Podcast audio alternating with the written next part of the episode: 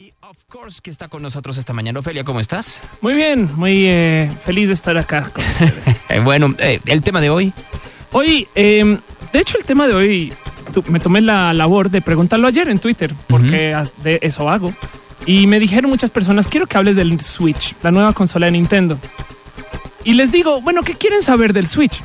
Bueno, para los que no saben y ven bajo una roca, Nintendo acaba de presentar una nueva consola de videojuegos, así como se presentó el Nintendo, luego el Super Nintendo. Pues años después, casi 30, tenemos una consola que es eh, como una tablet bien hecha para jugar juegos, ¿no? El Nintendo Wii vendió re bien, el Wii U no tanto, y ahora tenemos una consola que trae, un- trae una propuesta única de cómo mm, dar los mandos del videojuego. Yo les pregunto, ¿y de qué, qué, qué hablan? Y me dicen de cómo Nintendo va a morir. ¿Y ¿Cómo? Y resulta que como va medio en declive un poco la idea de que es una consola de videojuegos, porque en la PC puedes jugar juegos de mejor calidad, un poco más baratos y puedes hacerle cambios a tu PC para que tengas como dinamismo. Mayor largo- velocidad. lo- ajá, más, pero, pero también como que a lo largo de la historia de la compra de tu PC puedes extender esa vida, ¿no? La consola vivirá cuatro años y se acabó. Eh, podrás decir que una PC hace cuatro años también está viejita y es hora de cambiarla. Pero en este caso me salta el, el cómo Nintendo se va a acabar y me quedé pensando, ¿por qué queremos que mueran las empresas? ¿No? Yo he escuchado en los últimos tres años que Twitter va a morir.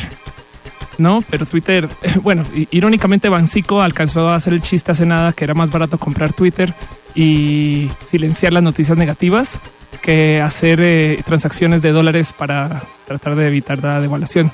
Pero Twitter es una empresa de miles de millones de dólares en ingresos. Tanto como, no sé si saben, pero América Online todavía tiene dos millones de usuarios de Internet por teléfono. América Online, esta compañía del año 99, 98. Ahí sigue Mi, mi todavía. abuela la usa. AOL. BlackBerry es una empresa de dos mil millones de dólares en ingresos. Órale. Todavía. Todavía. Exacto. Y aún así, mucha gente al sol de hoy me dice, ya va a morir Facebook. Porque ya viene lo próximo. Y claro, nosotros pasamos por el cambio de High Five, MySpace, a las, a las otras redes sociales. Entonces tenemos este recuerdo como sanguíneo de yo me acuerdo cuando dejamos todos de usar esta empresa y nos sentíamos en grupo. Y llegué nomás a la conclusión de que nosotros queremos tener unión y como lo hacemos alrededor de estos productos, pues nos, volve- nos volvemos como partidarios de ellos como si fueran un equipo. Y habrá quien no quiere que exista, tanto como no nos gustan algunos equipos de soccer.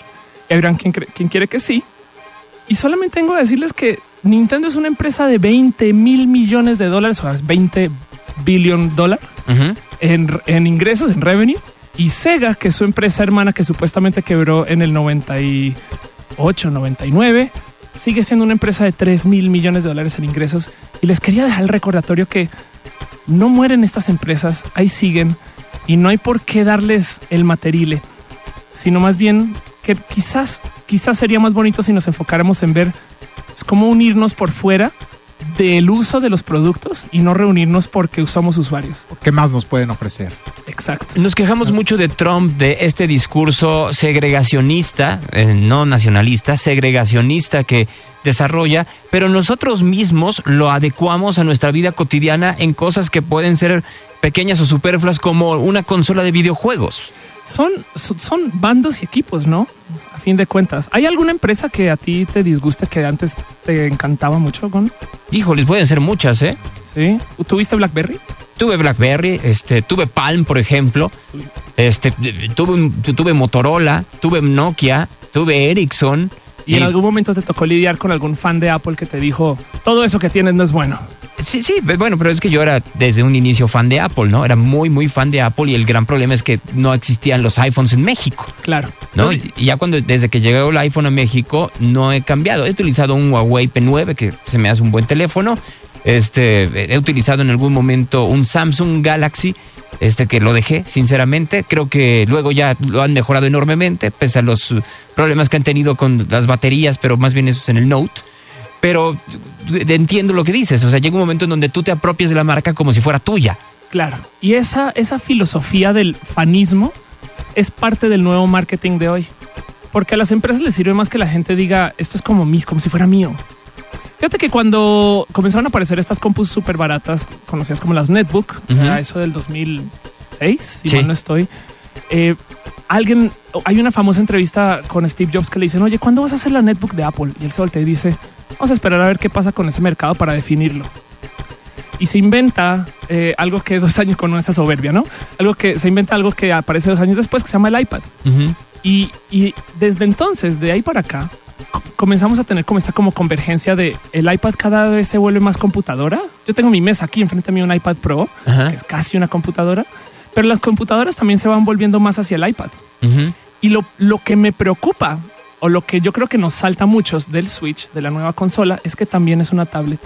Entonces, de cierto modo, es otra iPad con otros modos relativamente similares. Y lo que está pasando más bien es que desaparecen los productos en su identidad más allá de la comunicación que se tiene sobre cada cual y las ofertas que hay como de contenido único. Pero el hardware en sí se vuelve lo que yo creo que el anglicismo que es commodity, Mira, mira, ahora que lo dices, la, homogéneo. la forma en la cual inclusive este aquí en esta estación de radio, ¿no? Tenemos diversos medios para comunicarnos con ustedes. El audio, pero además tenemos redes sociales y además tenemos página de internet, pero luego nosotros mismos pedimos que ustedes utilicen estas redes de cierta forma. O sea, mándennos fotografías y texto a Twitter y mándennos eh, eh, mensajes de voz, a WhatsApp. a WhatsApp, ¿no? Y entonces la gente también le cuesta mucho trabajo porque ellos utilizan el WhatsApp no para mandar notas de voz, algunos, otros lo hacen como es su vida cotidiana y tiene que ver con esta homogeneidad que se está dando inclusive en nuestra en nuestra rutina, Ofelia. Sin importar de dónde estés, hay, hay una cantidad de empresas que buscan solucionarte esos problemas, pero su único, digamos, diferenciador deja de ser el producto y comienza a ser su club de fans.